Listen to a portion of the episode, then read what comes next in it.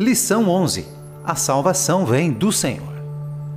No verso 16, capítulo 10 do Evangelho de João, o próprio Cristo afirma que ainda tenho outras ovelhas, não desse aprisco. Preciso trazer também essas. Elas ouvirão a minha voz e então haverá um só rebanho e um só pastor. O texto revela que convém ao Senhor agregar ao seu aprisco ovelhas de outras paragens. Deste modo, o conceito de povo de Deus foi largueado aos gentios, povos e nações distintos do povo israelita, possibilitando a salvação de todos. Romanos 11, versos 1 a 32. Nesta lição, veremos o profeta Isaías destacando o Messias, servo do Senhor, como o responsável por encaminhar as nações a servirem a Deus. Isaías 49, verso 6. Sendo essa missão realizada pelo seu corpo, ou seja, sua igreja. 1 Coríntios 12, 27. Durante o exílio babilônio, era previsto que o povo de Israel se mostrasse descrentes com o livramento do Senhor. Diante disso, Isaías repreende a descrença e demonstra que Deus jamais abandona o seu povo, diferentemente do que ocorreria no futuro quando os judeus rejeitariam a Jesus Cristo. João 1:11. O Cristo rejeitado pelos judeus é apresentado em Isaías como servo sofredor que padeceria e não seria tratado como um ser humano, Isaías 52:14, sem aparência, Isaías 53:2, desprezado pelos homens, Isaías 53:3.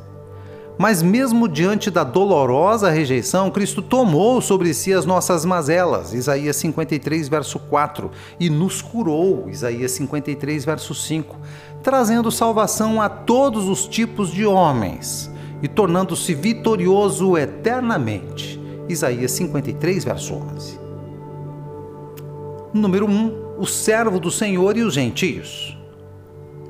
Até os dias atuais, não seria impróprio dizer que o amor de mãe é o mais altruísta que existe entre os seres humanos.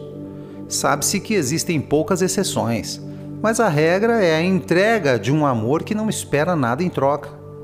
Em consideração a isso, o Senhor se assemelha a uma mulher que nunca, jamais se esqueceria do seu filho recém-nascido e que estaria continuamente vigilante, como aquela mãe que vela seu filho durante o sono. Isaías 49, 15 e 16. Esse amor é tão intenso e incomparável que Deus prova o seu próprio amor para conosco pelo fato de Cristo ter morrido por nós quando ainda éramos pecadores. Romanos 5, verso 8. Isaías profetiza sobre o servo do Senhor, Isaías 49, 3, destacando que ele seria um instrumento pelo qual Deus seria adorado por todos, inclusive pelos gentios, Isaías 49, verso 6. Sem qualquer dúvida, a profecia diz respeito a Jesus Cristo, o Messias que viria para reconciliar os judeus e levar os gentios a servirem ao Senhor dos Senhores. Ora, a profecia revelada por Deus a Isaías demonstra seu amor salvífico tanto por judeus quanto por gentios. Farei também com que você seja uma luz para os gentios, para que você seja a minha salvação até os confins da terra. Isaías 49, 6, parte B. A graça do Senhor evidencia a sua misericórdia sobre aqueles que não merecem mesmo em situação degradante e flagrantemente imundos pelo pecado, Deus alcança todos os que rendem-se ao pé da cruz, declarando que Jesus Cristo é o Senhor. Romanos 10, 9 e 10. Número 2. O servo do Senhor ultrajado, mais fiel. O desrespeito e descrédito de Israel, alinhados com suas iniquidades e transgressões frente à profecia do iminente exílio que sofreriam pelas mãos dos babilônios, foi um prenúncio da posterior rejeição dos judeus a Jesus Cristo. Entretanto, o Senhor não se cansa de alertar o povo de Israel sobre a vinda do Messias e o cumprimento da divina tarefa do servo pois assim como as demais nações, Israel também depende do sacrifício de Jesus Cristo para sua salvação. Isaías revela que o ultraje de Jesus não era suficiente para interromper a sua fidelidade para com aqueles que sempre existiram e sempre existirão, os fiéis servos remanescentes que não se deixam corromper com as imundícias do mundo, mas olham para o alto e clamam incessantemente: Maranata! Pois não são desse mundo. João 15, 18. E sabem que Deus os amou ao ponto de entregar o seu próprio filho para lhes salvar. João 3,16. A narrativa profética antevê que Cristo seria plenamente obediente a Deus, mesmo diante da terrível morte que padeceria. Filipenses 2, verso 8. Ele não levou em consideração as afrontas e desrespeito do seu próprio povo. Salmo 69, de 7 a 10. Jesus Cristo já sabia antecipadamente tudo o que iria passar para trazer salvação Marcos 8, 31 a 33, 9, 30 a 32, Mateus 20, 17 a 19, também 26, versos 1 e 2, e João 18, verso 4. E mesmo assim não retrocedeu, pois ele olhava com seu incomparável amor para você. Número 3. A redenção e a restauração de Israel. O termo redenção significa liberdade alcançada mediante o pagamento de um preço. O ser humano é pecador e por isso carece da glória de Deus para alcançar a libertação dessa culpa, sendo obtida mediante a redenção que há em Cristo, conforme Romanos 3, 23 e 24. Já o termo restauração é o mesmo que renovar, Mateus 17, 11, ou restabelecer, Jeremias 30, 17, ou seja, reaver a posição ou o estado que foi perdido.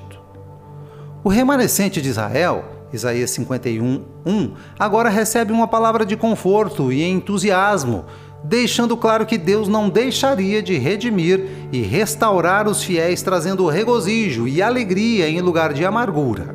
Isaías 51, verso 12. Sobre o tema desse tópico, cabe uma análise escatológica, estudo das últimas coisas sobre o tratamento do Senhor para com Israel. Nos oráculos de Isaías é notório que Israel seria o centro de toda a disseminação da palavra de Deus, Êxodo 19, 5 e 6, que o Messias nasceria naquela nação e que seu reino duraria para sempre, Salmo 145, verso 13. Contudo, Israel falhou diante do chamado do Senhor por causa dos seus vários pecados, sendo necessário estabelecer um novo concerto. João 1, 11 e 12. Assim, após o arrebatamento da igreja, restará somente os judeus e os gentios, mas as promessas de redenção e restauração de Israel não serão quebradas ante a fidelidade de Deus. Odiernamente é bem-aventurado aquele que anuncia as boas novas. 52, verso 7, vez que apregou a salvação em Cristo, revelando que os cativos poderão ser libertos, os doentes curados e os aflitos gozarem da paz através da maravilhosa redenção que há em Jesus. Número 4. O sofrimento e a glória do Messias. Nos versos 2 e 3 do capítulo 53 de Isaías, o profeta registra a impressão externa transmitida pelo servo do Senhor. O texto de Isaías revela que ele teria uma origem humilde, Isaías 11, verso 1, que não teria beleza que chamasse a atenção das pessoas ou criasse predileção. O texto continua afirmando que ele experimentaria desprezo, ódio, injustiça, dores e morte. Filipenses 2, 7 e 8. Tudo isso sobreviria sobre o Cristo que se entregou para ser pregado no madeiro por amor. O cumprimento solitário dessa missão de amor fez Jesus receber sobre si o castigo de todos os nossos pecados, retirando o sofrimento oriundo da queda adâmica e dos pecados pessoais. Sobre ele desabou a iniquidade de todos nós. Foi oprimido e humilhado, contudo realizou tal feito como o verdadeiro Cordeiro de Deus, calado e em plena submissão ao Pai. Isaías 53, de 4 a 9. Jesus agiu através da substituição, lançando sobre os seus ombros o fardo cheio das sanções que nós deveríamos pagar. Sofrendo uma punição sobre-humana, ele foi pagando a pena que era nossa. Por fim, a sua obra de sofrimento cumpriu a vontade do Senhor, pois enquanto meneávamos a cabeça olhando para a cruz, ele, de forma voluntária, dava sua vida por nós. Não obstante, ao terceiro dia, ele ressuscitou e permanece vivo para todo sempre. Conclusão. O autor da narrativa do livro de Jonas exibe em seus escritos que ao Senhor pertence a salvação. Jonatas 2, 9, parte B. Resta evidente que a salvação vem única e exclusivamente de Jesus Cristo, o servo do Senhor que não fez e não faz acepção de pessoas, conforme Atos 10:34, quer seja judeu ou gentio. Ele bate a porta, aguardando que seja aberta para entrar com salvação. Apocalipse 3, verso 20. Isaías profetiza que o servo do Senhor viria e seria a ponte que religaria os judeus e ligaria os gentios a Deus. O servo seria ultrajado, mas, mesmo ciente do que iria passar, permaneceria fiel às promessas de Deus, pois estava com os olhos fitos na redenção e restauração de todos aqueles que nele creem. O sofrimento e morte suportados por Cristo fazem até os olhos do coração mais duro marejarem. Mas ao final ele se apresentou vencedor para nos justificar. João 11, 25 e 26. Você será salvo ao reconhecer que Jesus Cristo morreu pelos pecados e que ressuscitou ao terceiro dia dentre os mortos. Romanos 10, 9. O Messias é o único mediador capaz de levar o homem a Deus. 1 Timóteo 2,5, ou seja, ele é o único capaz de lhe dar a vida eterna. João 5,24 e 10,28.